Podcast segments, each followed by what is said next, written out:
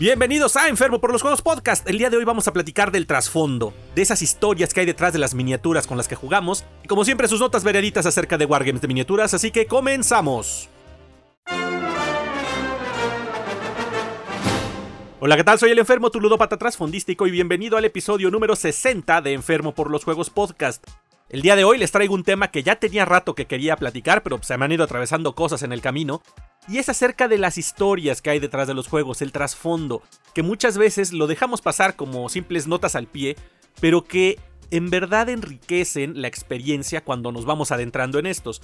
Pero bueno, hablaremos de eso un poco más tarde. Antes que nada, como siempre, les recuerdo a mis patrocinadores, tenemos a KRB Studio que tiene accesorios de acrílico, mats de neopreno y demás para sus wargames. Chequen su catálogo porque acaba de sacar dos nuevos modelos, el de la base lunar y un set para juegos como Blood and Plunder donde tienes la opción de jugar con mar, eh, con mar y arena o que es nada más en tierra, que están bastante chidos, así que dense una vuelta por su catálogo en facebook.com diagonal KRB Studio. También para que sus miniaturas luzcan tal cual se las imaginen cuando leen sus historias, dense una vuelta por el catálogo de Hobby Cancún que tiene todas las pinturas que necesitan para darle vida a esas miniaturas y que dejen de estar grises y tristes. Así que chequen su página en hobbycancún.com, revisen el amplio catálogo de pinturas de las líneas de Vallejo, Ronin y Citadel. Y al momento de hacer tu compra utiliza el código enfermo por Hobby Cancún para recibir un 10% de descuento en productos seleccionados, con un mínimo de compra de 400 pesos y tienen envío a toda la República. Y si te gusta el trabajo que vengo haciendo aquí en este podcast, en mi canal de YouTube y demás, puedes considerar apoyarme por medio de una suscripción en Patreon, en patreon.com diagonal con algún apoyo que quieras tú darme a través de PayPal, en paypal.me diagonal enfermo. Pero más importante que es un gran apoyo que puedes darme es dejarme comentarios aquí en las publicaciones, suscribirte al podcast en tu plataforma de preferencia y compartírselo a alguien que creas que le puede gustar para que cada vez seamos más los enfermos por los juegos de miniaturas. Y ahora sí, vámonos con los comentarios y saludos del episodio anterior. Y comenzando en Evox en el episodio 59, que fue esta historia de Halloween de la última estación, que déjenme decirles, me divertí mucho haciéndola. Fue un poco cansado, tengo que aceptarlo, porque entre que pues tuve que traducir la historia, después este, hacer toda la narración, evidentemente, y sobre todo lo más latoso que fue armar toda la edición, ponerle algo de música, efectos especiales en algunas partes y demás. Bueno, fue una frieguita, pero la verdad la disfruté bastante y me dio mucho gusto recibir comentarios al respecto. Por ejemplo, JP Rex que dice: Muy buen podcast, me encantó la historia. Algo que me encanta de estas épocas son las diferentes maneras de celebrarlo, desde el Halloween de los Estados Unidos, en México sus altares y aquí en Guatemala el fiambre, que es una especie de ensalada con carnes y curtidos, y visitar los cementerios, que ya no podemos esto, pero los recuerdo de visitar a nuestros familiares. Y claro, hacer el Halloween con mis amigos y la mezcla de esas distintas maneras de celebrar. Y mi pregunta es, ¿cómo crees enfermo que va a afectar la Navidad a Warhammer 40.000 en minis y precios? Pues más bien creo, JP, que la pregunta sería cómo nos va a afectar a la Navidad los precios de Warhammer. Eh, algo que hemos estado viendo en las últimas semanas es que los precios han subido. Lo hemos estado platicando las noches de pintura y demás. Que hay cosas que sí se están yendo muy arriba los precios. Entonces, pues, ¿cómo va a afectar? Pues de entrada, no sé cómo estén allá en Guatemala. Aquí, pues, la situación no pinta para muy bien. Digo, no quiero ser fatalista, pero en general, ¿no? El mundo ha estado muy sacudido por la pandemia. A lo mejor en, algunos países, como en Reino Unido y demás, puede que no sea tan fuerte el aumento, o no se sienta tan duro por lo menos en la economía, pero yo creo que aquí, para algunos, pues sí será para ponerse a considerarlo, ¿no? Si, si se compran tal o cual caja, o si se pensaban comprar dos o tres, pues nada más comprarse una, eh, qué sé yo. O sea, definitivamente va a tener impacto en que varias cosas están aumentando de precios, el tipo de cambio no ayuda evidentemente, y bueno, no entremos en detalles de lo que está pasando aquí en, las aduanas en México, ya que pues es fecha que todavía no llegan las novedades de octubre, ¿no? Entonces, ay, qué decirte, pues pinta algo gris el panorama, no quiero, insisto, ponerme fatalista, porque pues bueno, a mí me gusta pensar que las cosas puede haber una manera en que salgan adelante, pero pues ya veremos, ¿no? En fin, ahí seguiremos platicando, JP, un abrazote y un saludo. Después mi queridísimo tocayo Josh que dice, hola Olita, qué relato tan interesante, no he podido discernir bien qué deidad era la protagonista. Supongo que al ser nueve vagones del tren sería Sench. Tampoco sabía que las White Dwarf metieran relatos, me ha gustado mucho, sí señor, te ha quedado muy bien, ya puedes hacer más, jajaja. En cuanto a la festividad, me encanta cómo lo encara la cultura mexicana, hacer algo lindo y bello de una pérdida.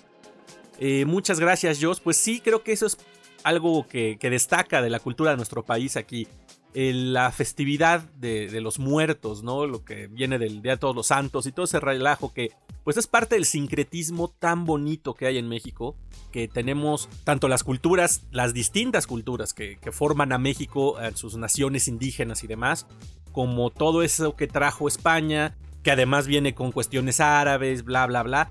Y por supuesto, pues con la influencia de la cultura norteamericana, por ejemplo, pues es un amasijo aquí, pero permanecen nuestras raíces, o digamos que son lo que más resalta. Y la verdad es una fiesta que a mí me encanta. Desde que era niño, pues la parte de ir a pedir la calaverita, que en realidad pues se, se deformó al trick or treat de cultura americana, pero que es muy sabroso. Los altares, todos los colores del cempasúchil y demás. Pero sobre todo, pues el acordarse de los que ya se fueron, ¿no? Como dices, eh, yo pongo mi altar con muchos de mis familiares, mi papá, mis abuelos, algunos amigos, en fin, gente que se nos adelantó, pero que se recuerda con mucho cariño. Entonces, sí, definitivamente es una parte hermosa. Eh, muchas gracias por lo del relato, este, qué bueno que te gustó. Sí estoy pensando hacer más, ya les platicaré ahorita. Y yo tampoco sabía bien que en la White Dwarf me tiran relatos. Créeme que esta me, cayó en las manos y al leerla dije, ah, mira qué interesante esto, ¿no? Lo voy a, lo voy a poner. Y vaya observador con lo del detalle de los nueve vagones, ¿eh, señor? Pues quién sabe si Sench haya tenido algo que ver ahí, pero como puedes ver, pues los tiránidos sí estaban clavando los colmillos en el asunto. Muchas gracias, Josh, un abrazote. Y mi querido Pedro Gramajo que dice, buena la historia enfermo. Sí, la verdad me encantaría oírte narrar más historias cortas. Hay incluso muchas historias cortas fan-made aparte de los de Warhammer Community. Eh, gracias Pedro. Y sí, mira, no solamente incluso de Warhammer. Eh, bueno, ya lo platicaré al final, ya, escucharán todo lo que vengo a traerles de, distintos juegos que hay. Y es que muchos juegos tienen una historia muy rica, tanto en cuentos, digamos, como en relatos que hay como parte del canon, digamos, en este caso la Black Library de Games Workshop, pues tiene un montón de cosas, de todo lo que es Hammer, de todo lo que es Sigmar, y los historias fanmates, por supuesto, los relatos cortos, pero también Dropfleet Commander es uno que me encantó, que si no lo has visto ahí en el canal de YouTube, pues échale un ojo, tiene este, subí varios episodios, y voy a terminar ya esa historia. Ya quiero terminar lo de Drop Fleet, ya empecé a trabajar en los guiones. Y aparte, por ejemplo, he estado leyendo lo que hay de Infinity y está muy padre. Y bueno, como ese, pues hay muchos otros que tienen una historia detrás del juego. Entonces, ya estaré haciendo algo al respecto, ya les platicaré. Y ahí ustedes también me irán diciendo para dónde quieren que me mueva. Muchas gracias de nuevo, Pedro, un abrazote. Y luego Héctor Bagallón me dice, excelente episodio como siempre. Qué horror lo que comentaron de la gente que le exige a otros que sus miniaturas estén bien pintadas a la hora de jugar. En verdad que en todos lados hay gente tóxica. Eso sí, mis respetos para quien compartió esa historia por su resiliencia y seguir en el hobby. Cuando quieran, una vez que pase esta pandemia, nos juntamos para ir a ver estrellas, planetas y nebulosas. Estaría padrísimo. Muy padre la historia que compartiste, espero que no sea la última. Osdata, gracias por la mención de mi página. Nombre, este Héctor, no hay de qué. Siempre que puedo, pues me gusta echar la mano, aunque sea con, con, un poquito aquí, este, con este micrófono, pues si de algo sirve, a mí me da mucho gusto ayudar. Y pues ya veremos qué se arma ahora que pase la, la triste pandemia. Sobre todo ahorita y que el cielo invernal es uno de los que más me gustan para ver estrellas, ¿no? Desde ver Orión, puta, cuando logré ver la, la nebulosa, no me acuerdo cómo lo hice, porque yo soy muy malo, no soy nada metódico para el telescopio, pero ahí con las ciencias y artes que pude entender, alcancé a ver la nebulosa y vaya qué impresionante es eso. Pero bueno, en fin, eso de las pláticas de estrellas es algo que me, que me encanta, pero ya vendrá alguna ocasión que se dé. Y sí, definitivamente esas historias nefastas y tóxicas que hay de la gente, pues como pudieron escuchar, hay muchas, pero lo que más me da gusto es que comparten como tú las historias bonitas que hay detrás del hobby, ¿no? Entonces, pues es con lo que hay que quedarnos y a seguirle. Te mando un fuerte abrazo, Héctor, y aquí seguimos, viejo. Y mi queridísimo Batzarro que dice, anda la osa, está muy chida, hasta da para más, ahora me entra la curiosidad. Pues ya veremos qué más se arma, Batzarro, ahorita les platico cosas que vendrán al respecto. Un abrazote a ti y a las niñas. Y hubieron otros cuantos comentarios en episodios anteriores, este, como siempre Josh que anda metiéndose en la máquina del tiempo y dice 4 de mayo. ¿Qué pasado suena eso y más en este año? Hola Olita, Legion, pues hace mucho tiempo le puse el ojo encima, pero también estaba aparcado el proyecto. En Francia creo que ya han empezado a distribuir una colección por fascículos de Salvat, creo recordar. Si llegase a España seguro que algunos números compraré. Gracias por contarnos un poco del juego y sin duda le voy a repasar el reglamento ahora que dices que está en PDF gratis. Ah, pues ahí me platicas, Josh, si llega a salir el, el Legion en fascículos. El único que yo recuerdo que lo mencionó fue este Korosu, que bueno, no sé en qué quedó eso porque con el especialista se traían mucha, mucha burla con él, mucha carrilla de que iba a salir en Francia y él nos iba a enviar a todos y no sé qué. Pero creo que ni siquiera ahí se concretó. La verdad sería muy padre que saliera. Y mira, sobre todo sería una maravilla que llegaran aquí a México. A lo mejor si sacan el de Legion de Salvat, podría ser, o de Planeta, no me acuerdo cuál de los dos, podría ser que llegue aquí a México porque aquí están las colecciones de construir el halcón milenario, construir el X-Wing, construir el Arturito y demás que pues Star Wars es siempre garantía de que se vendan cosas, ¿no? Entonces a mí me encantaría que llegaran esos fascículos aquí. Bueno, si en verdad salen, ¿no? Pero en fin, pues ahí me cuentas cómo te va y realmente el juego está muy divertido. Y ya le traigo yo muchas ganas también. Pero bueno, ya saben que yo estoy enfermo y quiero jugar de todo. Un abrazote Josh y gracias por comentar el pasado. Y uno más que se fue que dice, hola Olita, de nuevo un programa apoyo al sector del hobby. Esto refiriéndose al de Ninth Age en México, donde platiqué con Chomer. Dice, pero qué tremenda idea me sigue pareciendo. Sin duda, gracias a ti el hobby se mueve más ahí en México. Novena edición, bueno, en Fantasy es donde entré yo hace ya algo más de 26 años. Qué lejano queda eso ya. No sabía que se movía tanto y tan grande el circuito competitivo de novena. Qué pasada. Eh, muchas gracias por lo que dices, Josh. Yo no sé. Yo no sé realmente si lo que estoy haciendo aquí ayuda al hobby en su conjunto. Lo único que sí sé es que he hecho grandes amistades tanto aquí en México como, como algunas fuera, caso entre ellos, pues me siento muy contento de, poder conocer otras personas, de que alguien me diga, oye, por ti entré al hobby y todo eso, me emociona y me da un poco de remordimiento, obviamente, pero realmente es algo muy padre. Insisto, no estaría bien que yo diga que, que sí está creciendo el hobby por mí en México, no lo creo, pero lo que hago pues es tratar de poner un granito de arena para que se disfrute más el juego y que más gente lo conozca. Porque como ves, en el caso de Novena y de muchas otras, hay mucha gente jugando, pero varios que no lo saben. Entonces a mí me da mucho gusto tener esas oportunidades de platicar con amigos que juegan otros juegos para que pues si alguien se acerca y cae por ahí, pues que crezca esto, ¿no? Que, que haya más gente que lo disfrute. Realmente creo que eso es algo muy padre porque siempre se agradece tener con quien jugar. Y vaya, 26 años cuando estabas en Fantasy. Un rato de viejo, un rato, pero pues bueno. Me imagino que todavía tendrás buenos recuerdos y a lo mejor miniaturas con las que retomar el juego. En fin, un abrazote y aquí seguimos. Y otros comentarios de mi querido docente Eric Domínguez Guantola que dice, tarde pero aquí andamos enfermo. El disfrutar del hobby simple, si no lo disfrutas deja de ser hobby y se convierte en una piedra en tu vida. Por cierto, deberías darme chamba para la sección de recomendaciones. Esto Wontola lo comenta del episodio 58, que ya mencionamos mucho. Y tal vez te tome la palabra, ¿eh? Eso de las recomendaciones, como, como ven, pues a mí ya se me ha ido lo de meterme más en los juegos, que no he tenido mucho tiempo de jugar. Pero pues el buen tío Wonti, que sí tiene todo esto muy fresco, ahí nos ponemos de acuerdo, viejo. A lo mejor sí ahí se podría hacer algo interesante. Y luego todavía me deja otro comentario en el episodio de Basta, Dice, creo que tendré que retomar el vicio de jugar juegos de mesa y terminar de pintar mis monos de Blood and Plunder y los de Marvel y los de Star Wars y, y, y... Pero poco a poco la cuestión es dejar ese estado de confort y empezar a ver las miniaturas y mesas con vida nuevamente. Híjole viejo, eso creo que es lo que está más triste de esta época, ¿no? Lo que estamos perdiéndonos, digamos, eh, sobre todo ahorita que ya vienen las vacaciones, ¿no? La época en que todos aprovechábamos para ir a jugar a casa de alguien o ir a jugar a las tiendas y demás, y que pues lamentablemente no se puede hacer igual. Y ni siquiera tener la tranquilidad de hacerlo, porque en algún momento pues está este desmadre de que, ¿y si me enfermo? ¿Y si contagio a alguien? ¿O si alguien me contagia a mí? En fin, entonces, pues esperemos que eso vuelva pronto. Sí se extraña, la verdad, ya después de tanto tiempo que ha durado esto, sí hace falta para tener un poco de salud mental. Pero en fin, luego platicamos, Wanty, un abrazo. Y pasando a Facebook, a los comentarios que hubo de la publicación, tenemos primero en mi página, en Enfermo por los Juegos, Omar Alberto Sobrevilla que dice, wow, qué buena historia. Ni qué decir de ese hermoso final con mis cucarachos espaciales. Desconocía que las White Dwarf traían historias, ahora ya tengo una razón para comprarlas. Déjame felicitarte por la narración del programa, espero que algún día hagas más. Excelente programa. Postdata, mi hermano menor escuchó parte del programa y ahora no quiere ver Thomas el tren. Ay, créeme que no era la intención, pero pues, oye, es que ese tren con esa cara a mí la verdad sí me resultaba perturbador. Y ahora pensar que te lleva a una ciudad llena de tiránidos, pues creo que es el aderezo ideal, ¿no? Qué bueno que lo disfrutaste, muchas gracias. Eh, ya vendrán más, definitivamente. Y pues bueno, ahí seguimos, viejo. Un abrazo. Luego Carlos Arturo Somuano de la Lunateca me dice, yay, ya soy fan destacado. Hombre, qué bueno, pues merecido, viejo. La verdad yo no sé cómo funciona eso, yo no los asigno.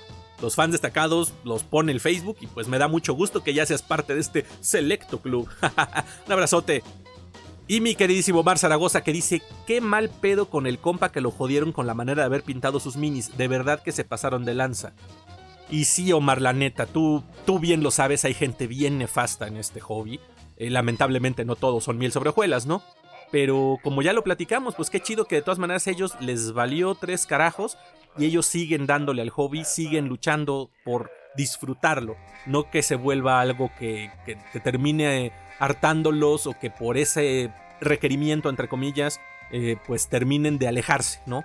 Me da mucho gusto saber que tanto Pedro como JP les valió y ahí siguen echándole ganas y desde acá pues un abrazo y apoyo para ustedes. Como ven, somos muchos los que decimos que esto es una chingadera. En fin, gracias Omar y nos seguimos viendo viejo.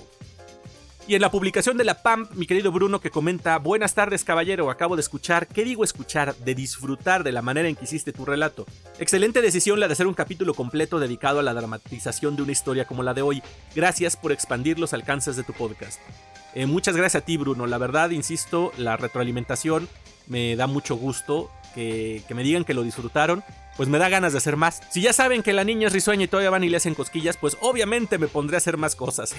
Muchas gracias viejo y ahí seguimos.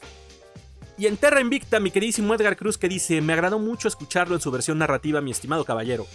En mis inicios yo no recuerdo haber tenido malos encuentros. Recuerdo jugar con algunos muy pesados en el tema de las reglas, pero no que juzgaran mis figuras, que siendo honestos al ser las primeritas que pinté, que estaban bastante precarias. Sin embargo, hoy las veo así y feas y todo, y les guardo un particular aprecio. Son los veteranos de mi ejército y son muy respetados. Qué chido es esa perspectiva, Edgar, y sí es cierto. Eh, yo por eso también les digo, despinten solamente cuando sea necesario, pero conserven lo primero, conserven sus primeras miniaturas para ver cuál ha sido el avance, para ver su progreso, porque esas miniaturas, como dices, viejitas y feas y mal pintadas y lo que quieras, es donde empezaste y la miniatura más reciente que está en tu escritorio, la que acabas de terminar, pues es lo que has crecido desde entonces. Y creo que nadie me dejará mentir, siempre es grato decir he ido mejorando. Es un sentido de avance, es un, es un logro. Entonces a mí me da mucho gusto ver mis primeras miniaturas, como dices, feas, pero que he ido mejorando con el tiempo. Y gracias por lo que comentas de la narración. De hecho, pues ya te lo había comentado ahí en un post y luego lo platicamos más en serio. Me gustaría tomar esas historias que has estado compartiendo de las legiones para hacer este breves cápsulas, igual no dramatizadas, pero por lo menos compartir esas historias que, que bueno, es parte de lo que vengo a hablar pero te voy a tomar la palabra y voy a compartir esa información también este, investigada desarrollada que tú estás compartiendo, que la neta está muy chida y vale la pena que más gente tenga acceso a ella. Muchas gracias como siempre Edgar y te mando un muy fuerte abrazo. Y ahora pasando a los saludos, como siempre, primero que nada, mis queridísimos patrons que me apoyan para que este espacio siga creciendo, para seguir teniendo más monos y seguir enviciando a más gente. Les agradezco en verdad a Diego del Vecchio, a Cero Madera, a Sebastián Flores, a Sergio Adrián y a Wally García por su valiosísimo apoyo y confianza. Y les mando un muy fuerte abrazo a mi querida banda de tiraguaches y en especial a mi queridísimo Víctor, que ahorita les platicaré, a los integrantes del Palomazo Podcast, Turigima y Carlos, a los miembros del especialista podcast Raúl Kilian Dartijano, a mis amigos Omar y Jorge de Fuera del Tablero y a César y a todos los Sigmareados. Un muy, muy fuerte y cálido abrazo a mis amigos Huicho, Adrián Contreras, Bazarro, Lili, Talison y Michelle, Alan, Sergio Adrián, Pablo Navarro, Wally, Santiago, Samuel, Moisés, Andrés El Regio, Rodo 13, Romay, Chino, Eric Guantola, Siquios Frank, Arturo Miranda, Franco, César Cruz, Pero Revueltas, Mauricio, Nicolás Torres, Ernesto Arias, Luis Mejía, Richard Antonio, Carlos Ramos, Edgar Cruz, Bruno, a todos los que están ahí en mi canal de YouTube, en Instagram, en Facebook, muchas gracias a todos ustedes y les mando un muy, muy fuerte abrazo y un saludo. También a los grupos de Facebook donde comparto mis publicaciones que están La PAMP, el Club de la Pelea con Monitos de Plástico, Jugadores de Mesa de la Ciudad de México, Terra Invicta, Mitranor México, Wargamer México, Warhammer México, el sector Hidalgus, Wargames Cuernavaca, Juegos de Mesa Puebla, Juegos de Mesa Aguascalientes y Juegos de Mesa y Tablero. Como siempre, denle un vistazo a lo que hacen algunos de mis colegas creadores. En video está Overlord Hobby Studio, Studio Oblivion, Bicéfalo Board Games, La Cueva de Chomer, Mad Goblins Workshop, Lunateca y La Mata Tena. Y en podcast chequen lo que hacen Sigmariados fuera del tablero, cápsulas del Hobbit, Trollcast, Mariachi Meeple y el Escuadrón Wargame, que ya grabamos nuevo episodio y pronto espérenlo al aire. Y ahora sí, vámonos con las notas de la semana.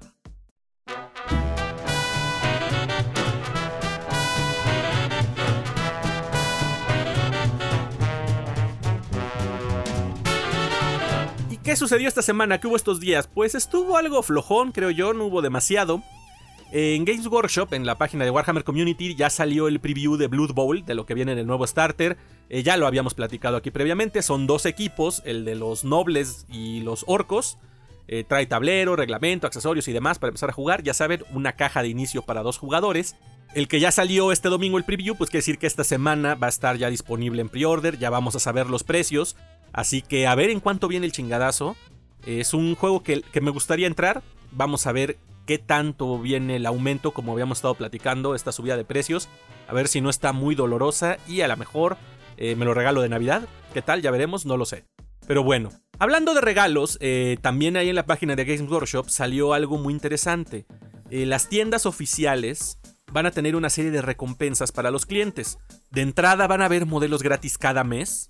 Lo cual pues siempre agradecemos, ¿no? Los que nos gustan los monitos, el que tengas uno gratis, eh, pues está interesante. Digo, va a ser una miniatura sencilla, pero vale la pena, yo creo, el que te lleves algo por visitar la tienda. Y además mencionan que está interesante que a lo mejor las tiendas pueden organizar eventos alrededor de esto, como eh, un concurso de pintura de la miniatura del mes, cosas así, o sea, pinta interesante. También van a haber unas monedas coleccionables para cuando compras producto, dependiendo del monto, pues te puedes llevar una o varias monedas o ciertas tipo especial, lo que sea, que van a ser igual una mensual. Y si juntas un número, te dan un coleccionador y todo bien bonito y eso. Me recuerda cuando juntábamos los álbumes de estampas y que si los coleccionabas todos te daban un póster o alguna madre así. Eso siempre ha sido emocionante.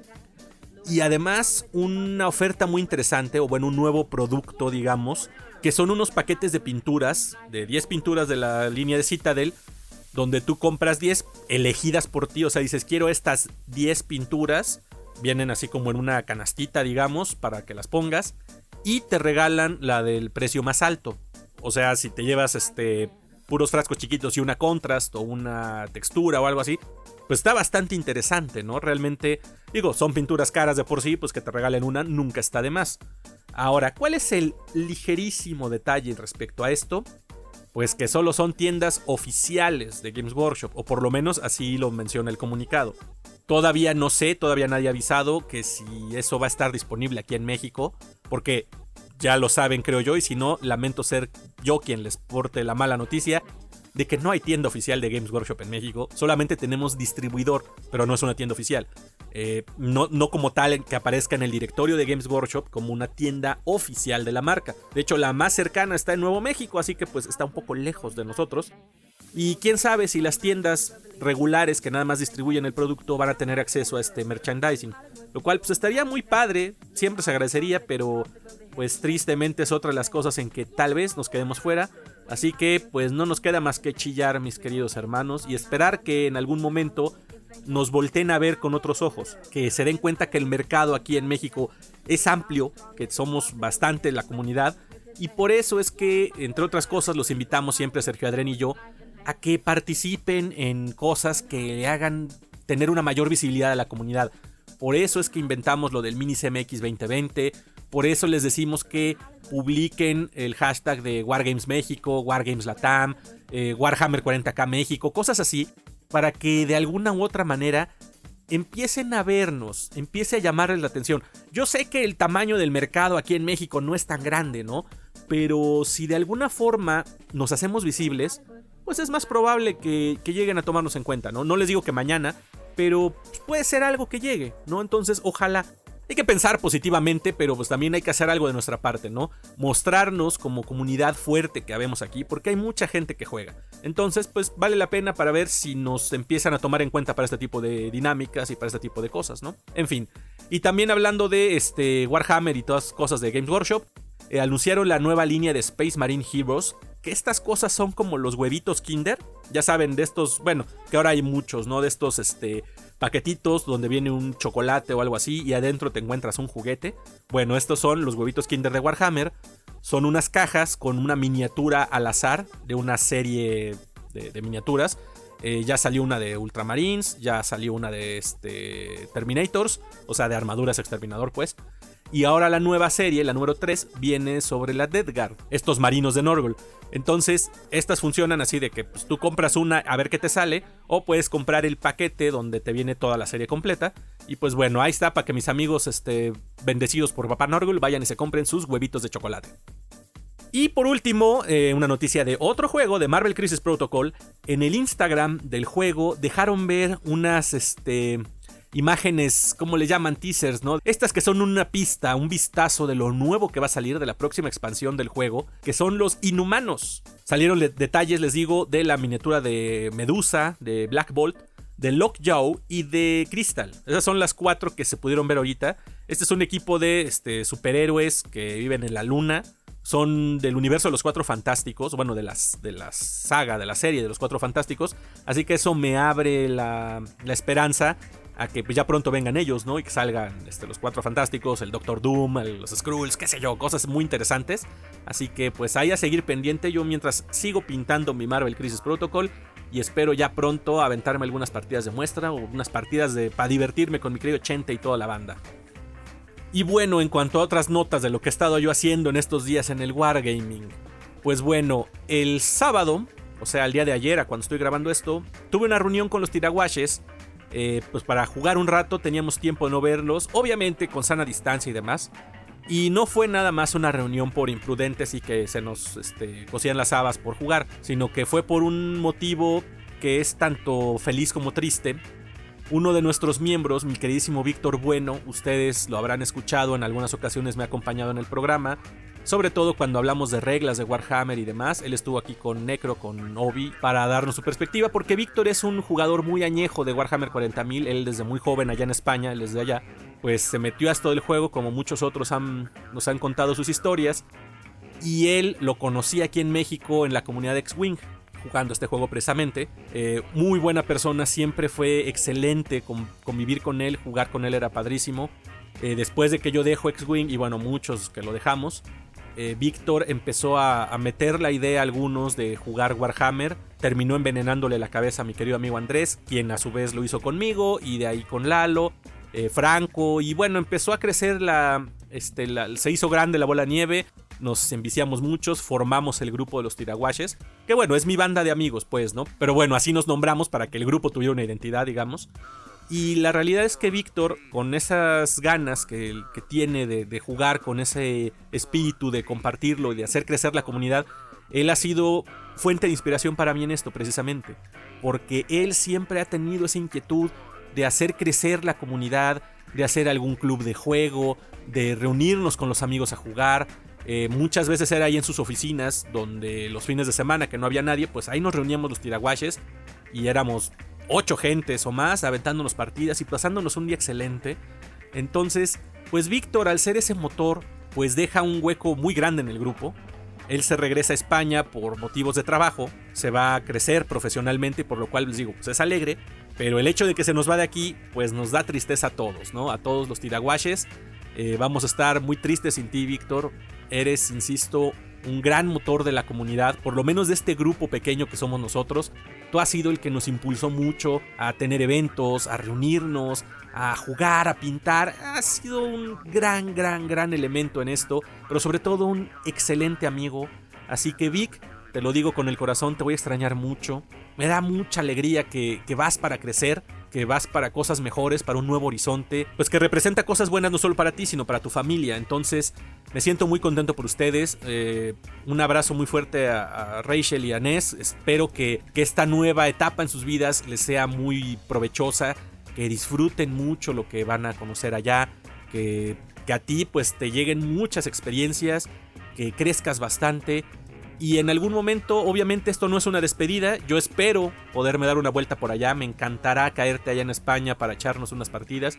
Y desde luego, pues no te lo tengo que decir, tú ya eres mexicano por derecho propio, desde que sabes alburear y usar muy bien el chale y el chido y el chingá.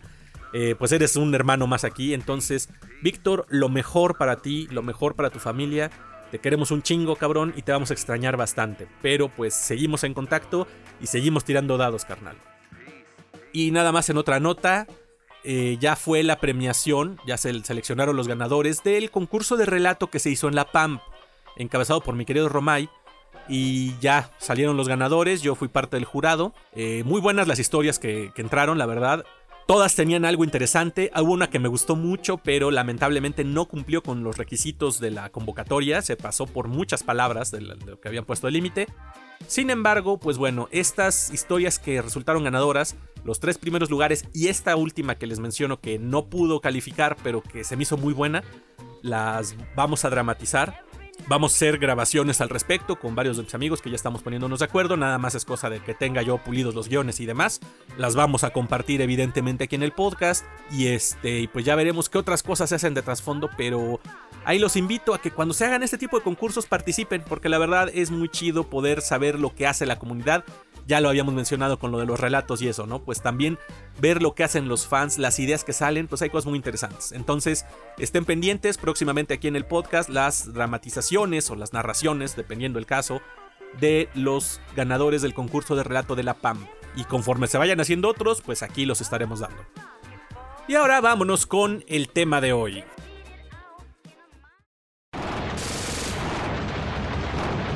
¡Capitán! ¿Dónde está el capitán? Señor, señor, tenemos un reporte del frente. Los exploradores informan... Una gran cantidad de naves enemigas alrededor del sistema, incluyendo varios cruceros de batalla. ¿Cuáles son sus órdenes, señor?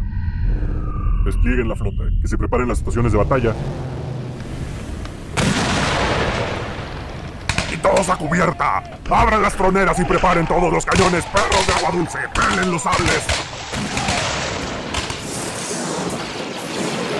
Concentren el apoyo pesado en el sector norte. Que todos los AT-AT disparen a los vehículos blindados de los rebeldes. Y todos los arqueros a las almenas. Tenemos que evitar que suban el muro. No permitiremos que ningún hereje sobreviva. Solo con la muerte termina el deber, hermanos. ¡Por el emperador! Y como les adelanté en la introducción, el tema de hoy es el trasfondo de los Wargames.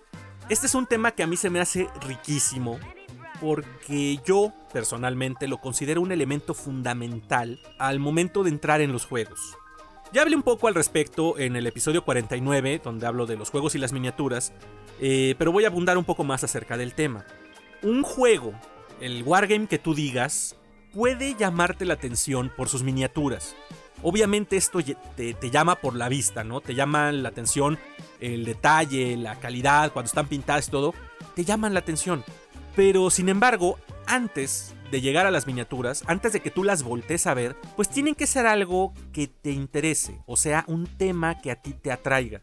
Porque, por ejemplo, si eres fan de la fantasía medieval, no sé, pensemos en El Señor de los Anillos, este, cosas por el estilo. Eh, difícilmente vas a voltear a ver una mesa cuando llegas, no sé, a una tienda, una expo o alguna cosa así. Pues una mesa que se ve así futurista, con robots, con naves espaciales, pues a lo mejor pasa y de reojo la ves, ¿no? Y dices, ah, pues ahí están unos monitos, hay unos enajenados jugando, no sé.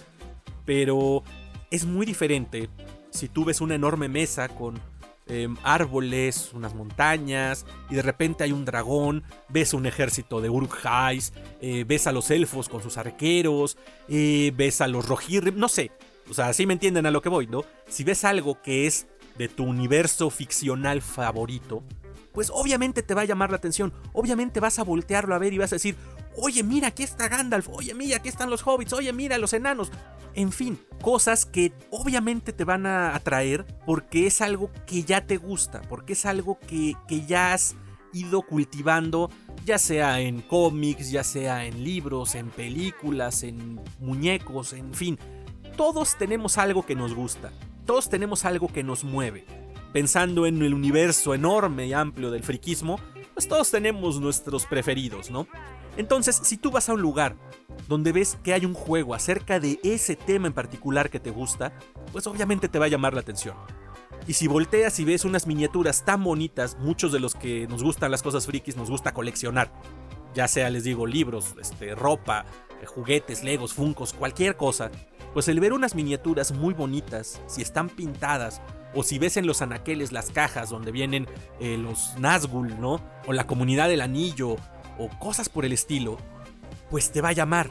Y lo mismo si tú eres fan de, este, de la historia, si eres muy clavado en las guerras mundiales, por ejemplo, y de repente ves una mesa muy bien decorada que parece una maqueta, y cuando te enteras que no es una maqueta nada más, donde ves este alemanes y unos tanques y ves unas tropas americanas y ves muchas cosas muy bonitas, muy bien ambientado y te dicen que eso es un juego, pues ya te va a empezar a picar la curiosidad al menos, ¿no?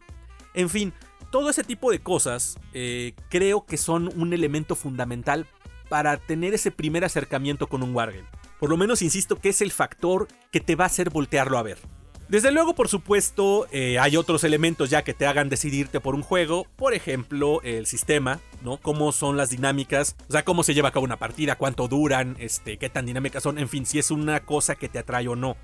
Y por supuesto, las miniaturas, pues si sean bonitas o no, también va a ser algo que te llame la atención, que incluso te lleve a decidirte por un juego o no. Pero insisto, el punto es que sea algo que ya te guste, una historia que conozcas y te, te atraiga. Para mí es muy difícil pensar que alguien a quien no le gusta nada lo que tiene que ver con ciencia ficción voltea a ver el Warhammer 40.000. O alguien que no le gusta la historia voltea a ver un juego histórico. O sea, ese es el punto. Y por supuesto, el trasfondo de los juegos va más allá acerca de la temática de la que son sus miniaturas. Por lo menos en varios juegos. Muchos sí se quedan nada más en eso, en decir, bueno, este juego está ubicado en este periodo histórico, o este juego está ubicado en determinado universo ficcional de cualquier temática que ustedes digan.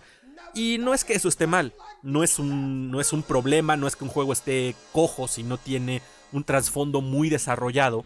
Y en estos casos, muchas veces esos juegos pues son más bien atractivos por su mecánica, por la dinámica con la que se juegan, por la comunidad que hay a su alrededor y demás. E insisto, esto no es ningún factor malo, pero obviamente estos juegos pues se quedan un poco cortos en relación a todo lo que pueden involucrarte. Hay muchos juegos que además de ese entorno histórico o en ese contexto ficcional en el que están desarrollados, tienen un trasfondo muy rico, alimentado por varias historias que ya sean parte de lo que han dado los creadores del juego, o como mencionaba hace rato en los comentarios, eh, trabajo de fans, por ejemplo, gente que empieza a escribir pensando en esas historias, que le dan una vida mucho más amplia a un juego y lo hace ser algo más allá de buenos y malos o este robots, soldados y bichos, ¿no? O sea, es un universo completo que se abre para ti en una mesa con miniaturas y dados.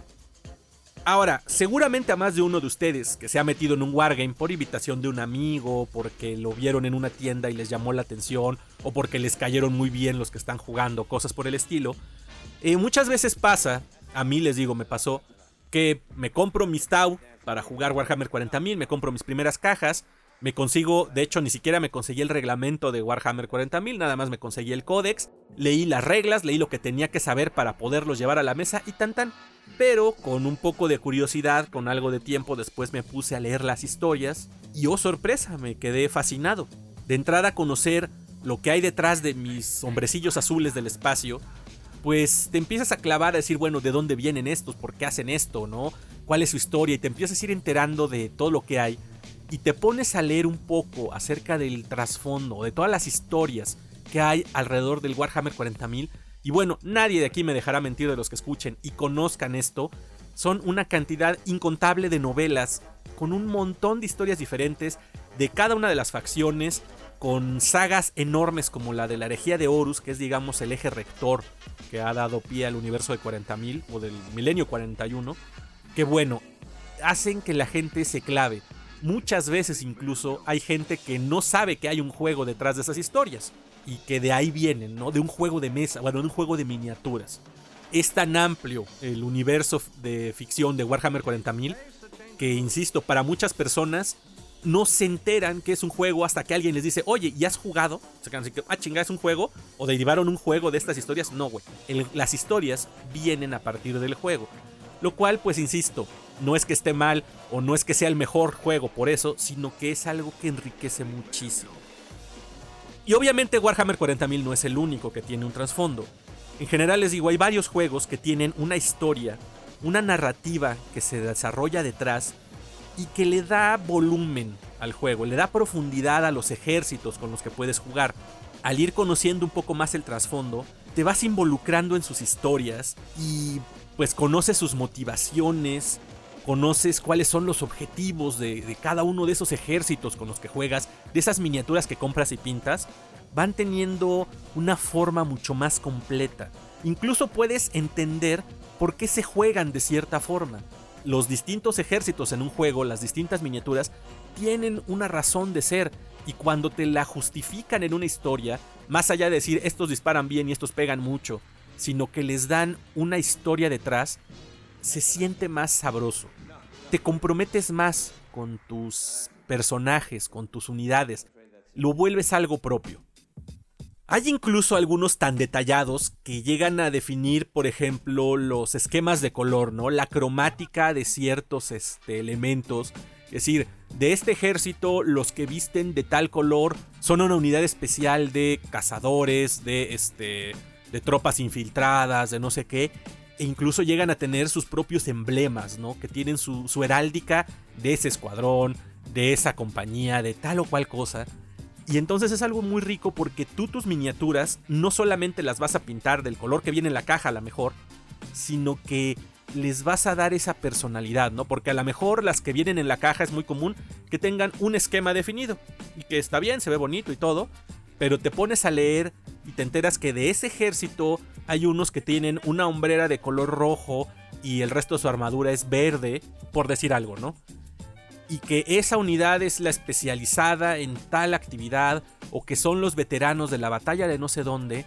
Y entonces tú vas a pintar algunas de tus miniaturas con esas, ¿no? Y vas a decir, esta unidad de mi ejército son los veteranos de la batalla tal. Y te aseguro que a partir de entonces tu ejército va a ser único, va a ser completamente tuyo y va a tener una historia. Cuando te adentras en estos trasfondos, eh, lo más seguro es que vas a tener un gusto particular por tu ejército ya no solamente va a ser los monos que escogiste para jugar, sino que vas a hacer su historia parte tuya. En el caso de 40.000, por ejemplo, pues los que juegan marinos se definen a sí mismos como leales y critican a los que jugamos este, llenos y a los que son herejes. Y obviamente todos en plan de broma, pero pues cada uno de los jugadores, de los que yo conozco al menos, que conocen el trasfondo, lo van haciendo propio. Van diciendo, estos son mis bichos, estos son mis caóticos, tu emperador falso, tu cadáver en el trono, en fin, nos vamos metiendo en las historias y cada uno las vamos apropiando. Ya hay incluso momentos donde después de leer alguna historia, te enteras de un personaje que es el protagonista, que fue el que libró la batalla de no sé quién, que mató a tantos de no sé cuántos, en fin, y entonces tú vas a hacerte ese personaje, tú lo vas a llevar a la mesa y te vas a ver muy distinto el juego cuando tú digas, aquí ya llegó mi comandante fulano y que llegue y mate a sus oponentes de la historia, te vas a ver maravilloso. Vas a adorar esa miniatura y en general vas a disfrutar muchísimo que tu héroe de esa historia, de, de esa novela, de esa narración fantástica que te gusta, es el que dirige a tus ejércitos. Algo que ya he dicho en otras ocasiones es que existe un wargame para todos los gustos. Y por eso el día de hoy les traigo una lista algo amplia, espero que tengan paciencia, de los wargames que yo conozco o que yo eh, tengo alguna referencia en algún momento de distintas temáticas, esperando que alguno de ellos te atrape. Eh, esta lista obviamente es limitada, principalmente como decía a lo que conozco, a lo que he visto en mi tiempo aquí en el mundo de los wargames de miniaturas, ya sea porque he ido a tiendas o platicado con alguien, me dicen, mira, aquí juegan esto, mira, nosotros vendemos esto, esto y esto, o los mismos juegos que yo he ido adquiriendo. Así que de todo lo que les voy a hablar es de lo que se puede conseguir aquí, o que a lo mejor no es complicado conseguir por medio de Amazon. Eh, hay muchos, muchos otros, pero bueno, les voy a traer lo que. una lista seleccionada, digamos. Estoy consciente también de algo, no todos son wargames en la estricta definición de la palabra. Porque si nos ponemos muy rígidos, pues bueno, no todo podría definirse como un wargame. Hay algunos que son más juegos de escaramuzas o de tablero incluso. Pero bueno, yo lo hago un poco más amplio y simplemente lo que no traigo son juegos de mesa que traen miniaturas, sino juegos donde tú construyes tus listas, tú haces tus propios ejércitos, ya sean enormes o sean este, pequeñas bandas, y que obviamente la experiencia se va haciendo grande con distintas expansiones. Insisto, no es un juego que sacas de una caja eh, y ahí está todo lo que existe, ¿no? Sino que son juegos que tienen expansiones, que te permiten construir listas y demás. Insisto, abran un poco la visión, no todos son wargames en la definición más rigurosa, pero pues bueno, esto es lo que les traigo. De entrada, en cuanto a wargames históricos, vámonos recorriendo la historia paso a paso. De entrada traigo uno que se llama Hail Caesar y su hermano pequeño que se llama SPQR. Este juego, Hail Caesar, está ubicado en la época del Imperio Romano, en todo el periodo que abarcó, y obviamente pues va del, ejército de las legiones romanas y todos estos ejércitos contra los que peleó, desde las otras grandes culturas como los egipcios, los hititas, todo lo del oriente y demás, los grandes imperios bárbaros, los celtas, los germanos, los este, bretones y demás. Todo esto está representado en miniaturas y son batallas de ejércitos grandes. El SPQR que les decía es su hermano menor, es la versión chiquita, donde se juega en bandas, o sea, es un juego de, eh, de escuadrones tácticos, digámoslo así, o sea, juegas con pocas miniaturas, de la misma gama, pero es el Hey Caesar en versión chiquita. Este juego es publicado por Warlord Games, que como verán ahorita es una marca especializada en juegos históricos. Un juego de otro periodo es el Black Powder. Este juego también es un juego muy amplio, principalmente está ambientado en las batallas del siglo XVIII-XIX de la época de las guerras napoleónicas.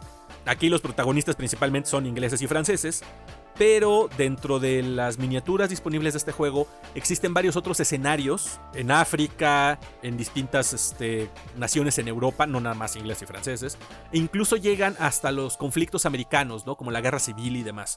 Hay muchísimas, muchísimas miniaturas y pues bueno, igual Black Powder es un juego de ejércitos grandes, ¿no? Se juega con muchas, muchas miniaturas y pues las batallas se ven impresionantes. Como les decía, publicado también por Warlord Games. Y otro juego en el mismo periodo histórico es Black Seas.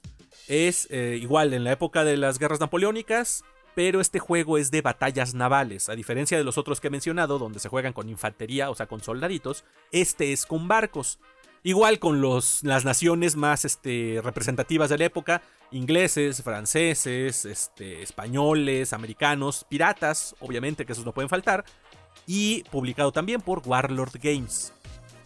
Y hablando de piratas, hay otro juego que se llama Blood and Plunder, ya me han escuchado aquí hablar de él.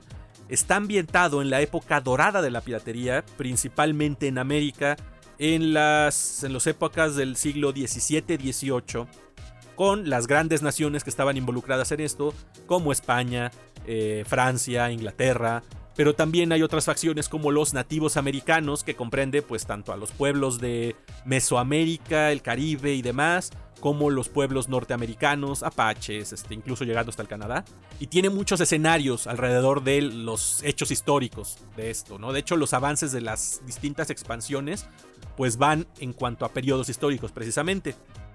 Eh, este juego es igual de infantería, o sea, soldaditos, pero un atractivo que tiene para mí muy interesante es que no solo juegas con los soldaditos, sino que también puedes jugar con barcos. Barcos a la escala correspondiente a los soldados, o sea que son unas piezas muy grandes. Y así tú puedes jugar batallas marinas entre barcos, o puedes jugar una batalla donde un barco llega a la playa y ataca un fuerte, o de ahí desembarcan tus, este, tus hombres y asaltan una playa, no sé muy interesante las distintas posibilidades que ofrece. Este juego, eh, ya escucharon, aquí platiqué mucho de él con mi amigo Omar Zaragoza. Entonces, si les llama la atención, les recomiendo que busquen el episodio donde hablo con eh, Omar de la Guardia del Pirata acerca de Blood and Plunder. Este juego está publicado por Firelock Games. Y también del mismo periodo histórico, pero eh, un juego de batallas navales, de nuevo barquitos, es Oaken Iron, que es juego hermano de Blood and Plunder, igual desarrollado por Firelock Games. Pero aquí, pues con lo que jugamos, les digo, es con barcos a escala y son batallas navales. Eh, muy interesante el juego, también este, pueden acordarse, Omar habló de algo de él, yo incluso hice un video donde hago una partida un poco tropezada, pero bueno, es un juego de batallas navales en la época de la piratería, siglo XVIII más o menos, aquí en América, y publicado por Firelock Games. Después, pasando a otra época de la historia, está Blood and Valor, que es un juego ambientado en el periodo histórico de la Primera Guerra Mundial. Ya saben, estas guerras de trincheras que se dieron, pues principalmente todo dio en Europa. Entonces, las facciones que hay disponibles son franceses, ingleses, alemanes, el ejército americano. Y es un juego también publicado por Firelock Games. Pasando a la Segunda Guerra Mundial, aquí hay un juego enorme que se llama Bolt Action. Este juego es de los más grandes que conozco, que abarca pues todos los escenarios que se dieron en esta guerra, los distintos frentes, y todas las naciones involucradas. Es un juego, insisto, con muchísimas miniaturas. Además de que es un juego de ejércitos, o sea, se juega con muchas minis, pues hay un montón de cosas de donde elegir. Hay ingleses, hay franceses, hay americanos, obviamente están los alemanes, italianos, japoneses, rusos, eh, en fin, de todos y obviamente también están ubicados en sus este, escenarios. Por ejemplo, están los alemanes del Africa Corps, ¿no? Están los americanos de Europa o los americanos que pelearon en el Pacífico, en fin, hay muchísimo, muchísimo de dónde elegir. Y aparte algo que se me hace a mí muy atractivo es que este juego no es nada más con la infantería, con los soldados, sino que además hay vehículos, desde motos, jeep, por ejemplo, eh, piezas de artillería e incluso tanques. Así que el juego tiene un montón de cosas de dónde, este, de dónde elegir. Y pues obviamente esto le da muchísima diversidad al juego. Este juego es, de nuevo, del especialista en históricos Warlord Games. Y también otro de sus juegos en el mismo periodo se llama Blood Red Skies. Este es un juego de combate aéreo, es de avioncitos, de aeronaves y también ubicado en la Segunda Guerra Mundial, en los distintos escenarios, tú puedes tener aviones de las distintas fuerzas aéreas que participaron en esa época y también publicado por Warlord Games. Uno más, pero este es de combate naval, se llama Cruel Seas. Es igual de Warlord, es pero pelea de barcos, ¿no? Eh, buques, submarinos y demás, todo esto que también es muy interesante de, de la época de la Segunda Guerra Mundial. Este juego de batallas navales, publicado igual por Warlord Games. Y uno más de la Segunda Guerra Mundial, pero que está principalmente enfocado en tanques.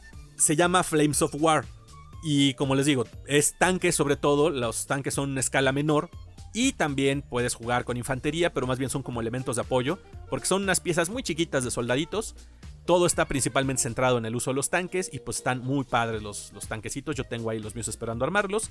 Este es publicado por Battlefront Games. Y del mismo desarrollador hay uno que se llama Team Yankee. Este está ubicado en un periodo contemporáneo, o sea, ya es época actual. Batallas igual entre tanques y otro tipo de vehículos. He visto incluso que hay este, helicópteros, aviones y demás. Así que pues se ve bastante interesante. Y lo mismo de Battlefront Games. Y cerrando el bloque de históricos, otro más del periodo actual que se llama Victory at Seas. Es este de guerra naval, insisto, de la época contemporánea, ya con portaaviones y ese tipo de cosas. Y este es publicado por Warlord Games, así que ya ven, tiene toda la familia, desde la historia este, romana, eh, napoleónicas y Segunda Guerra Mundial a guerra actual, ¿no? Y bueno, pasando a fantasía medieval. Esto que es todo este entorno mágico donde hay este, espadas, donde hay arcos, donde hay dragones, donde hay este, guerreros, donde hay magos y demás. Pues bueno, hay distintos eh, juegos de distintas marcas ambientadas en esto. De entrada uno clásico que se llamaba en sus momentos Warhammer Fantasy, pero que ahora se llama Ninth Age o Novena Era. Este es un juego de batallas masivas entre ejércitos, se juega con muchísimas miniaturas, y está derivado, como les decía, de Warhammer Fantasy. Es un juego que era de Games Workshop, pero que cerró su ciclo, lo cambiaron por otro del que voy a hablar ahorita, y los fans como que no les encantó la, idea, no les gustó el nuevo juego, ellos seguían disfrutando su juego, que si bien tenía ciertas eh, carencias, digamos, eh, fueron los mismos fans los que decidieron continuarlo, adaptando el sistema de reglas y poniéndolo disponible a todo el público. Entonces está este que se llama Novena Era, donde no hay una línea de miniaturas, como no es un juego desarrollado por ninguna empresa, pues no existen miniaturas, sino que más bien, por un lado, o son los que ya tenían los jugadores, los ejércitos que ya tenían los jugadores y simplemente con eso se siguen, o si tú quieres entrar, puedes utilizar miniaturas de cualquier marca, inclusive modelos en 3D, por ejemplo, que te mandes a hacer, y únicamente necesitas conseguir las reglas. Estas están disponibles de forma gratuita para las distintas facciones que hay. Entonces, pues tú simplemente tienes que elegir qué ejército es el que más te gusta, bajarte las reglas, leértelas y aventarte tus partidas. Esto es un aspecto muy interesante. Y si quieren conocer más al respecto, también ya hice un episodio especial sobre el juego con mi querido amigo Chomer, que es parte de esta comunidad. Denle una escuchada, está ahí entre los episodios anteriores del podcast. Este juego, como les decía, no es publicado por nadie, únicamente tienen que buscar la página de Ninth Age y ahí pueden conseguir todos los materiales. Y bueno, el que vino a acabar con Fantasy, de acuerdo a la perspectiva de sus jugadores, se llama Age of Sigmar. Este juego, pues bueno, es el heredero de Fantasy y es un juego de batallas entre ejércitos fantásticos. Hay elfos, hay enanos, hay bárbaros, criaturas del caos, demonios, eh, hombres árbol, hay este, orcos, obviamente, enanos, en fin, hay una gran variedad de razas que se enfrentan en este mundo mágico y es publicado por Games Workshop. Y el universo de Age of Sigmar es muy amplio, hay varios juegos alrededor. Eh, uno de ellos es Warhammer Underworlds. Este de los que les decía, ténganme paciencia, es estirar mucho la liga. Este más bien es un juego de tablero ambientado en el universo de Sigmar, pero donde tú juegas con bandas pequeñas. El juego base trae dos bandas para que jueguen dos jugadores, pero tú puedes ir comprando distintas bandas que venden y cada una, pues bueno, con sus accesorios, sus tarjetas y demás, y juegas en un pequeño tablero a conseguir ciertos objetivos. Se juega aproximadamente entre 5 y 10 miniaturas por jugador, dependiendo del ejército. Y bueno, ubicado en el eh, universo de Age of Sigmar, hay tres eh, temporadas hasta el momento, y ya viene una próxima, que ya lo, lo mencioné en las noticias. Y bueno, es Warhammer Underworlds de Games Workshop. Y también otro más, ambientado en el universo de Age of Sigmar, se llama Warcry. También ya he hablado con, de este en las secciones de noticias. Es un juego de pelea de bandas, este sí no es de tablero, este sí es abierto. Y lo mismo, son las distintas facciones que puedes encontrar en Age of Sigmar, pero con grupos pequeños. Donde tú solamente necesitas unas cuantas miniaturas y las cartas correspondientes a cada una de las facciones para aventarte tus batallas. Es un juego que se ve bastante interesante y también, obviamente, de la marca de Games Workshop. Pero bueno, no toda la fantasía es este, de Games Workshop. También hay uno que se llama Warlords of Erewhon. Este es igual un universo fantástico donde hay elfos, eh, bárbaros, enanos, orcos, no muertos, halflings, hombres serpiente y samuráis. Esto está bastante interesante. Y es un juego publicado por Warlord Games, que también no solo es histórico, pero bueno, es de los pocos que no tienen que es de, los grandes periodos de la humanidad. Pues bueno, Warlords of Erewhon es una alternativa muy interesante, igual peleas de ejércitos. Y regresándonos un poco al universo de Sigmar, está otro que se llama Blood Bowl, que también ya lo he mencionado aquí varias veces. Este es un juego de tablero, podríamos decir. Pero bueno, ¿de qué va? Es una partida de fútbol fantástico. O sea, es un juego de escaramuzas entre bandas, pero en lo que se enfrentan no es en una pelea nada más por hacia golpes, sino que es un juego de fútbol. Eh, a manera muy simple de presentarlo, ¿no? Lo que venden son equipos que tienen las miniaturas, pues son muy particulares. Son muy, muy interesantes, bastante atractivas. Todos caracterizados de alguna forma como, como su equipo deportivo, con cascos, con balones, con cosas muy interesantes. Si quieren saber más, igual ya hice un episodio especial con mis amigos este, Fletcher y Raúl de la comunidad de Blood Bowl en México. Cuando termine este programa, ahora se siguen con el otro que está entre los episodios anteriores del podcast.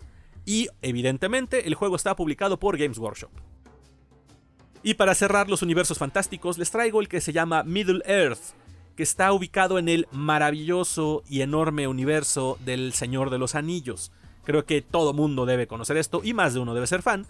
Es un juego de batallas entre ejércitos, igual, eh, donde encuentras pues a los distintos eh, ejércitos que aparecen en estas historias, a los entrañables personajes que hay detrás de ellas. Entonces tenemos a Gandalf, a los hobbits, eh, a Aragorn, a los hasta Legolas, a Gimli, a los enanos, a los orcos, a los Nazgûl, incluso está Smoke, ¿no? El dragón. O sea, hay de todo. Los que sean fans de Tolkien, pues ya saben de lo que les estoy hablando.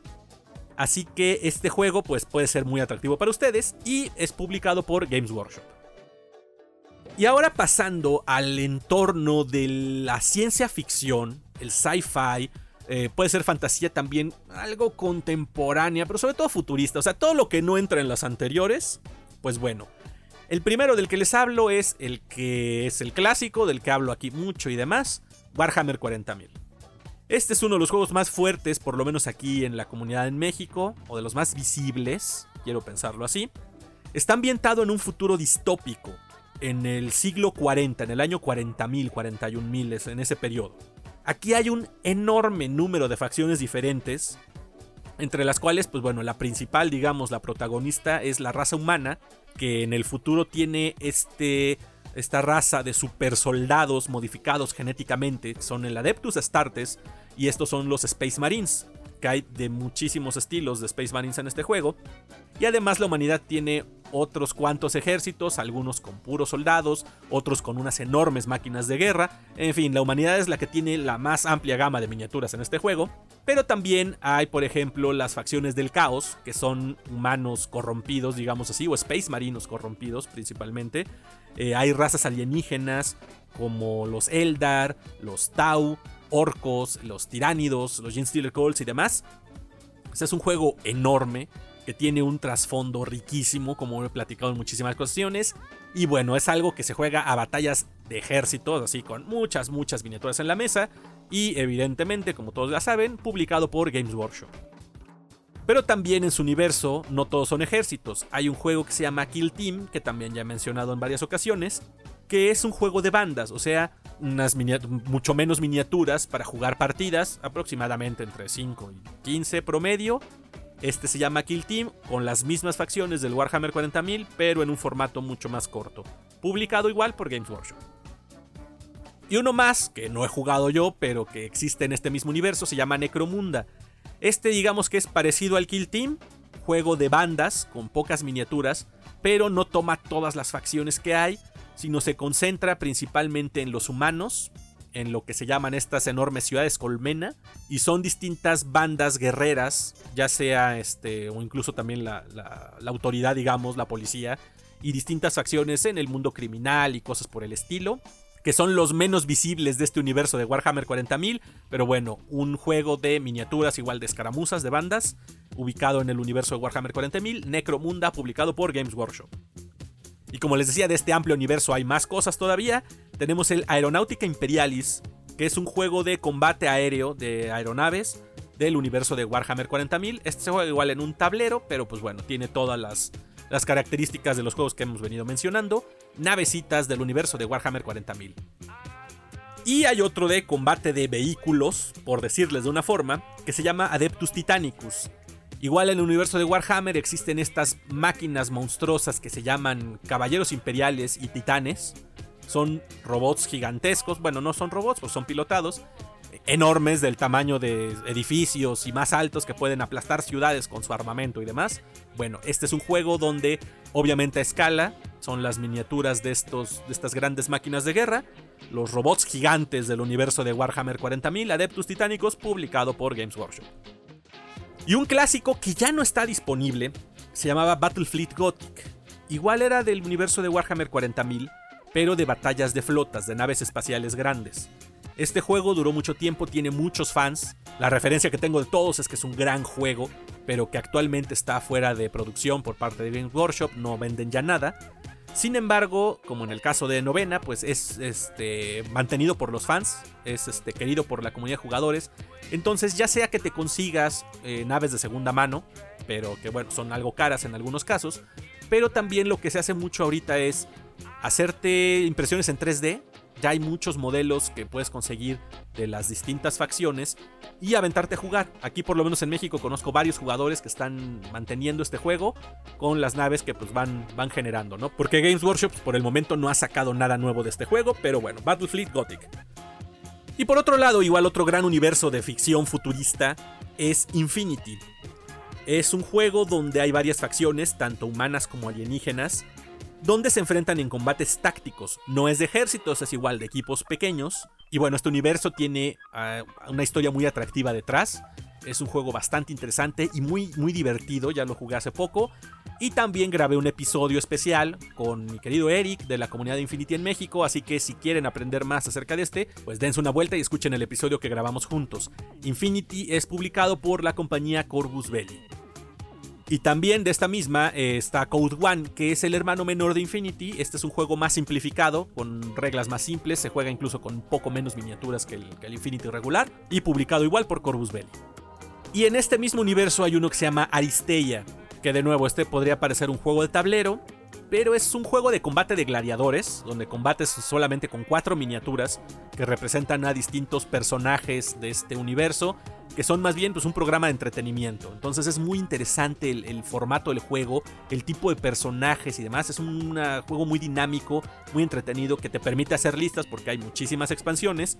Y bueno, si quieren aprender más acerca de este interesantísimo juego, también tengo un especial que hice con Bazzarro y con Ford, así que dense una vuelta y escúchenlo porque hay cosas muy, muy interesantes detrás de este juego.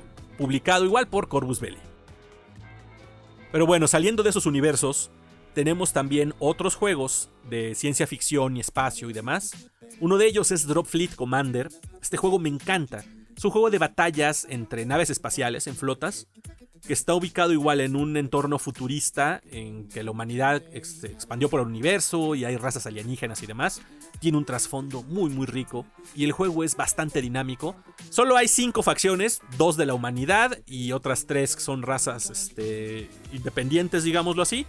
El juego es muy dinámico, las naves son muy bonitas, realmente es un juego que me gusta mucho. Los conocedores dicen que es heredero espiritual del Battlefleet Gothic porque uno de sus desarrolladores pues, es de los mismos que hicieron el Battlefleet. A mí la verdad es un juego que me gusta mucho. Eh, si les interesa, tengo algunos videos acerca del trasfondo de este juego, están en mi canal de YouTube. Y bueno, ya lo voy a terminar, de hecho, voy a seguir trabajando sobre esos. Es un juego publicado por la compañía TT Combat.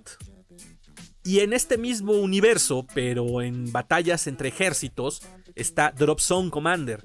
Este es combates a, escala tierra, digamos, o sea, con infantería y con vehículos, con las mismas facciones disponibles en el Drop Fleet, pero para llevar el combate a tierra, muy padre, muy interesante. Este no lo puedo jugar, pero bueno, el mismo universo ficcional en el que está ubicado Drop Fleet es Drop Zone Commander, publicado igualmente por TT Combat. Y el responsable de que esté yo aquí donde inició todo mi declive, es el juego de miniaturas de X-Wing. Es un juego de combate de este, casas, de escuadrones de naves espaciales, ubicadas en el universo de Star Wars. Los X-Wing TIE Fighters y todo esto, ahorita hay más facciones de las películas, tanto las clásicas como las nuevas este, trilogías que han ido saliendo. Es un juego que en su momento me encantó, después cayó en una etapa oscura donde me alejé, pero ahorita en su edición 2.0, pues es un juego que sigue siendo bastante bueno, tiene una comunidad muy activa y vale la pena, realmente es un juego bastante rápido, eh, muy dinámico, muy cambiante, se actualiza constantemente y vale mucho la pena. Hay una comunidad aquí en México, de hecho también tengo un especial donde estuvieron aquí mis queridos amigos Wicho y Kerubo platicándonos acerca de todo este juego, así que si les interesa pueden darle una escuchada. Y X-Wing es publicado por Fantasy Flight Games. Y de este mismo maravilloso universo de una galaxia muy muy lejana tenemos Armada. Este es un juego de combate de flotas. Eh, así como X-Wing son naves pequeñas, bueno, la armada es de grandes naves, las grandes naves capitales, ¿no? Los destructores, las fragatas, todo esto. Entonces es un juego mucho más táctico, es mucho más de pensarle, muy estratégico, pues. O sea, tienes que adelantar tus movimientos y demás. A mí en lo personal el juego nunca me terminó de atraer, pero definitivamente es un juego que tiene lo suyo, siguen saliendo nuevas expansiones, tengo amigos que lo disfrutan mucho.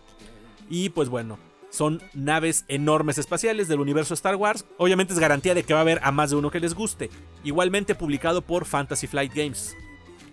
Y un último ubicado en el universo de Star Wars es Star Wars Legion, del cual también hace un rato hablé yo en un programa, lo hice yo solo. Pero bueno, es un juego de combate de infantería entre ejércitos medianos. Aquí no se juega con tantas miniaturas, pero tampoco es de escaramuzas propiamente.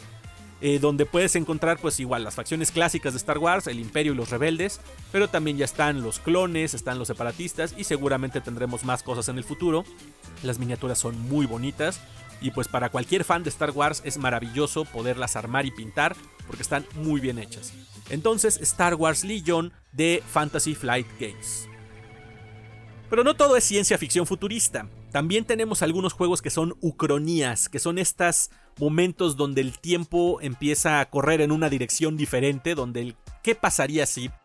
Y uno de ellos se llama Wild West Exodus, que es un juego ambientado en la época del salvaje oeste norteamericano, pero donde pasó algo y entonces hay razas alienígenas y empezó a darse un avance tecnológico diferente y la historia se fue por otro lado, por eso les digo, es una cronía donde hay vaqueros con armaduras y pistolas láser y este hay facciones este, mexicanas que son como la Inquisición, y hay hombres lobo, y hay este, alienígenas, hay cosas muy interesantes, mutantes y demás. El juego se ve bastante atractivo. Es un juego que realmente pinta muy interesante. No he podido yo comprarlo ni probarlo. Pero bueno, ahí está una alternativa bastante peculiar. Y es publicado por War Cradle Studios. Y uno más de esta misma marca es Mythos. Es un juego de escaramuzas, igual es combates con pocas minis, pero lo interesante y particular de este es que está ubicado en el universo de HP Lovecraft, en toda esta onda de Cthulhu y demás. Entonces, para los muchos fans que conozco que andan por ahí de Lovecraft, pues bueno, tienen un wargame que se llama Mythos y publicado por War Cradle Studios. Otra ucronía es Conflict 47. Este está ambientado en el periodo de la Segunda Guerra Mundial, pero igual por ciertos desarrollos científicos de los nazis y por una aparición de un portal y no me acuerdo cuánta madre más, eh, la historia empezó a irse por otro lado, la tecnología se empezó a ir por otro lado y entonces tenemos eh, armas muy avanzadas de rayos, tenemos este, mechas muy rústicos, tenemos hombres lobo en distintas facciones. Hay cosas muy, muy locas, muy interesantes. Este juego es, digamos que hermano de Bolt Action, de hecho se pueden complementar.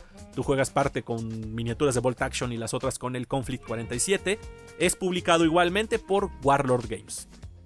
Y en otro orden de ideas tenemos el Marvel Crisis Protocol, del cual he hablado mucho recientemente. Es un juego que está ubicado en el universo de los cómics de Marvel donde tenemos a los famosísimos ya Vengadores, al Capitán América, Iron Man, Thor, tenemos personajes como Spider-Man, sus villanos como el Doctor Octopus, el Green Goblin, el Red Skull, en fin, todos esos personajes que son deleite de los que somos frikis desde tiempo atrás, pues bueno, son los que están en Marvel Crisis Protocol con unas miniaturas hermosas. Se juega con pocas minis, promedio 6 por jugador. Entonces es un juego que este, pues vale para todos los somos fans de los cómics, porque les digo, las minis están muy chulas. El juego es muy reciente, entonces pues todavía le falta mucho tiempo por crecer. Y es publicado por Atomic Mass Games. Y en un futuro distópico tenemos a Gaslands. Este juego es muy peculiar está ubicado en un futuro, les digo, post-apocalíptico. Ya saben, pasaron guerras, este, se destruyó el mundo y madre y media. Y este es un juego de combate entre vehículos, entre coches principalmente, pero no existen miniaturas para el juego, igualmente que como con novena. Este juego tú haces tus propias miniaturas, ya sea que traigas tus Hot Wheels y nada más los pintes o los uses así tal cual, pero donde está lo más rico y donde mucha gente está metida en esto es en construir tus propios vehículos a partir de, eh, les digo, un Hot Wheel, una cosa de este estilo.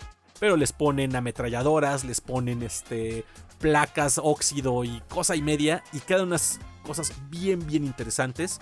Es un juego publicado por Osprey Games, pero únicamente las reglas. Insisto, tú nada más te consigues el reglamento de Gaslands, haces tus carritos y listo para la batalla. Y hay otros más que, como les dije, se me caen en el tintero, pero bueno, conozco muy poco de ellos. A lo mejor nada más una persona que juegue o algo, o sé que existen las miniaturas, como son Malifox, este, War Machine y War Hordes, eh, Alien vs Predator. Hay otros juegos agnósticos como el Frostgrave, por ejemplo, que igual no necesitas miniaturas de una marca en particular, sino simplemente el conjunto de reglas. Y en fin, hay muchos otros así. Lo interesante de este tipo de juegos, por ejemplo, es que, como les mencionaba, pues puedes hacerte tus impresiones 3D, utilizar miniaturas de otras marcas o algo y empezarlos a jugar. Entonces son alternativas muy interesantes donde lo que nos trae pues es la historia que hay detrás del juego, ¿no? Como pueden ver, pues he realizado muchas entrevistas, por ejemplo, con varios amigos que conozco de las distintas comunidades de estos juegos. La mayoría de todos estos que yo hablé, en general de todos los juegos, existe comunidad en México. Les digo, no conozco a todos, no he podido participar con todos, pero yo sé que están por ahí, ya sea que eh, estén en alguna tienda o tengan grupos independientes y se reúnan en algún lado. Eh, chequen en Facebook del, prácticamente de todos los juegos que hablé. Si ustedes buscan en Facebook el juego y México, existe un grupo por lo menos. Y ahí pues los pueden orientar desde dónde conseguir el juego, cómo iniciarse, cuáles son las cosas que les recomiende comprar en dónde jugar. Puede ser que haya comunidad cerca donde estás o que jueguen por TTS o cosas por el estilo. Entonces te invito a que te des una vuelta, los busques, te acerques, porque incluso estas comunidades a veces tienen grupos de WhatsApp donde pueden orientar a los miembros de su comunidad y demás. Y así pues, con esta enorme oferta, como te decía, seguro vas a encontrar algo que te guste. Conoce todos estos juegos de los que estuve hablando, te invito a que a que por lo menos te acerques a googlear cómo son sus miniaturas, a conocer un poco más de, cómo es el juego, para ver si encuentres uno que te atraiga. Y sobre todo estos que tienen historia, pues que te des una clavada un poco para ver si realmente es lo que a ti te llama y termines enamorándote de este juego como yo, pues de todos de los que tengo aquí a mi alrededor. Y una invitación muy particular, conoce el trasfondo de tu juego. Como decía al principio, no te quedes en las puras reglas. Si nada más te quedas en el cómo se juega, pero te pierdes el resto de esa historia, créeme que, que te vas a quedar a medias. Un juego de estos se disfruta mucho más cuando tú eres parte de ese ejército, cuando tú estás luchando por sus mismos objetivos y no nada más tirando dados y quitando monitos de la mesa.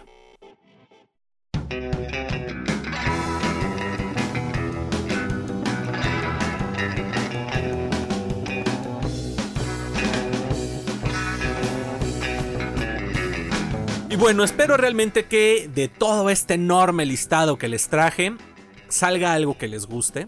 Encuentres un juego que te llame la atención, que a lo mejor no habías escuchado y aunque ya estés metido en muchos otros como yo, pues por lo menos te acerques a curiosear, a ver qué tipos de miniaturas tiene, a ver de qué va su historia, porque créeme que te puedes encontrar sorpresas muy interesantes.